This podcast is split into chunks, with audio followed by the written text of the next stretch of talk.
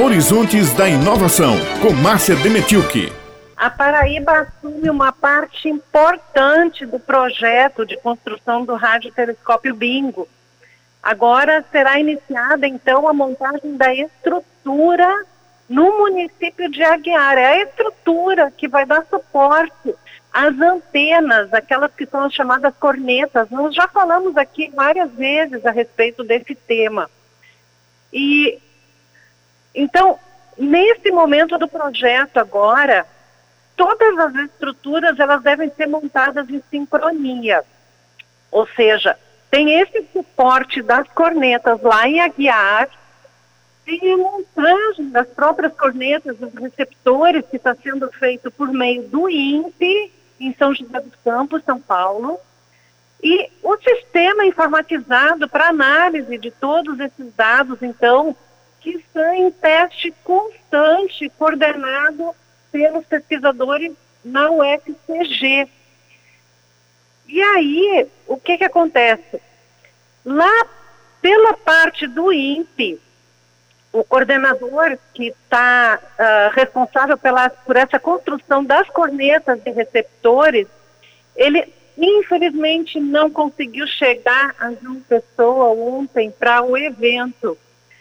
Mas por telefone ele nos deu um posicionamento com relação ao andamento da construção dessas cornetas. Vamos ouvir o Alex. O status da construção, a parte relativa ao INPE, está bastante avançado. A gente tem acompanhado de perto a construção das, em massa das cornetas, tem feito bastante sugestões à empresa que está desenvolvendo as cornetas, de forma a melhorar a qualidade. Temos um protótipo de receptor já montado, estamos aguardando os componentes para fechar o receptor completo, que deve chegar em meados de fevereiro. Com isso, a gente deve ter o receptor montado até final de abril, testado com tudo, e a gente começa a produção em massa de receptores. Com a infraestrutura que nós temos hoje e os espelhos, que, é a assinatura agora, a gente pode colocar pelo menos uma corneta, talvez três por conta do formato de montagem, para funcionar ainda esse ano. Essa é a nossa expectativa. Então a gente teria o telescópio já em comissionamento no final desse ano, no começo do ano que vem, e depois a gente vai adicionando as cornetas adicionais ao longo de 2023 não falei o nome completo dele, é Alex Voenche. Ele falou a respeito desse ano, né, no áudio, mas ele se referiu então ao longo de 2022, porque 2021 já terminou, né? E então uh, um processo inicial em 2022 ele já vai poder estar em operação lá em, em Aguiar. E ao longo de 2023, os próximos anos, então entram os outros elementos. Esse espelho grande que vai ter lá no município, ele vai ser composto por 28 cornetas, pelo menos esse é o projeto no momento. E quem esteve aqui no Paraíba e falou a respeito desse projeto também é o professor Elcio Abdala, muito, muito satisfeito, muito animado com a parceria do governo do estado.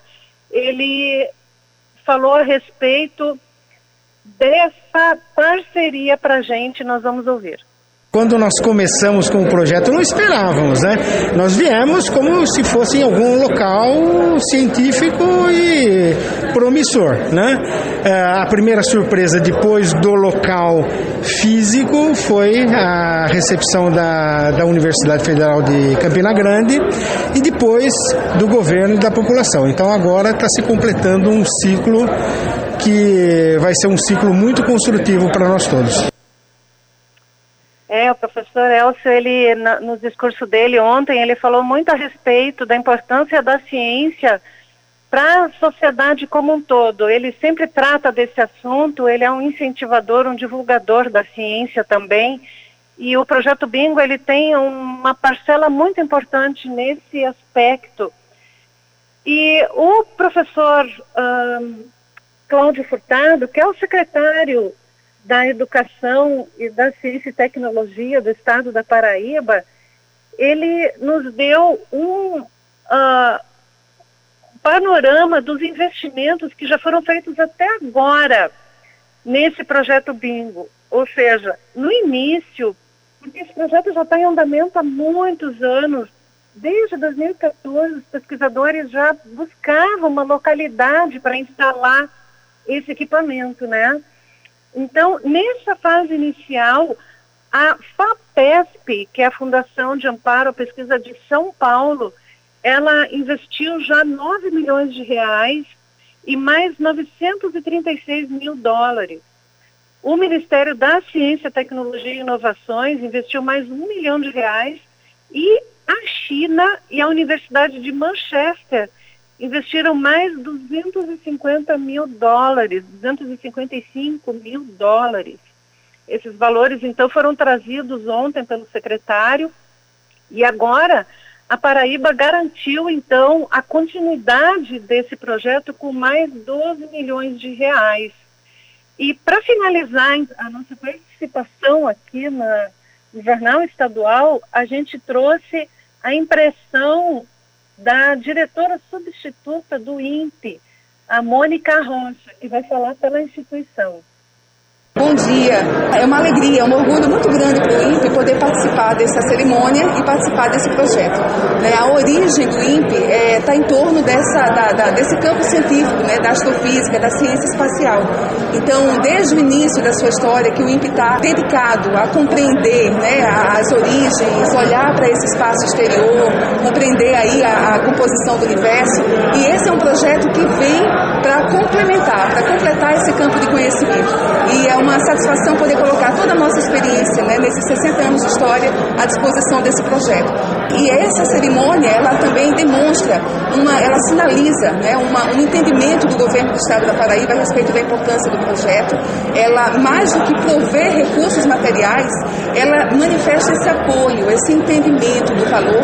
E, e isso é uma coisa que tem muito valor, muita, muito significado para a comunidade científica, para a comunidade, para a sociedade em geral aí a Mônica Rocha falando para a gente. E com isso a gente encerra nossa participação, Beth Raio, com esse projeto magnífico que vai começar a ser visualizado, concretizado aos olhos vistos da Paraíba.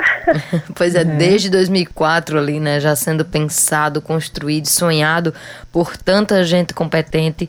Então a gente fica muito feliz cada vez que você vem aqui no Jornal Estadual trazendo novidades sobre esse projeto que vai projetar aí a Paraíba para o mundo, né, Márcia? Exatamente. É, esse é um projeto de vida de, de pesquisadores que são, estão nessa área, né? Professor Elcio Abdala, em uma outra entrevista, falou que desde 2000, ano 2000 ou antes, anterior a isso, ele já tem pesquisas nessa área e os outros pesquisadores que estão envolvidos também. Mas, de fato, em 2014 é que o, o, o projeto chegou no Brasil e chegou, assim, a localização da Paraíba foi despertada aí nesse movimento. Olha, Márcia, para a gente... Nós temos e? Não, pode concluir.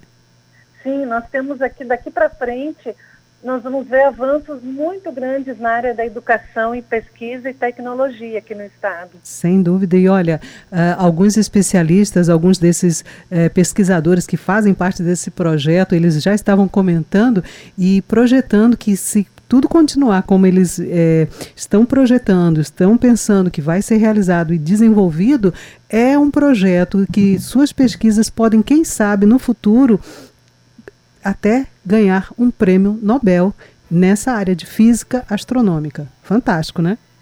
Fantástico. O Brasil não tem um pesquisador que, que represente uh, esse prêmio aqui para o nosso país mas essas pesquisas elas estão de fato elas entram num nível de, de pesquisa de investigação acadêmica internacional e muito muito uh, uh, grandioso num, num, num, momento muito importante porque esse radiotelescópio ele vai olhar para um setor do universo em que nenhum outro equipamento olha. Então essa é a grande o grande diferencial. E vai pesquisar também entre outras coisas, um, um, um, material, um elemento, eu não sei nem como chamar, mas é uma matéria que é justamente a matéria escura do hum. universo, que os pesquisadores não têm muitas informações a respeito disso. Então, grandes expectativas aí pela frente. Com certeza. Muito obrigada, viu, Márcia, mais uma vez participando aqui conosco do Jornal Estadual e até a próxima semana. Até, um abração a todos.